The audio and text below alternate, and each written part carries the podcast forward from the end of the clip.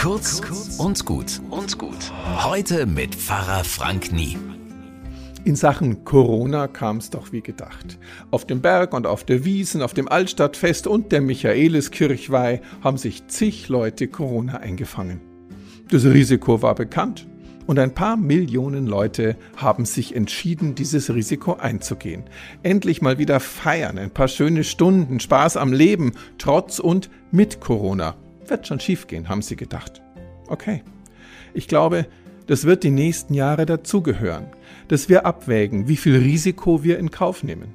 Das machen wir auch sonst jeden Tag, zum Beispiel beim Radeln mit und ohne Helm oder beim Autofahren. Aber weil ich aus meiner Arbeit im Krankenhaus eben weiß, dass das auch schiefgehen kann, habe ich eine Bitte an euch.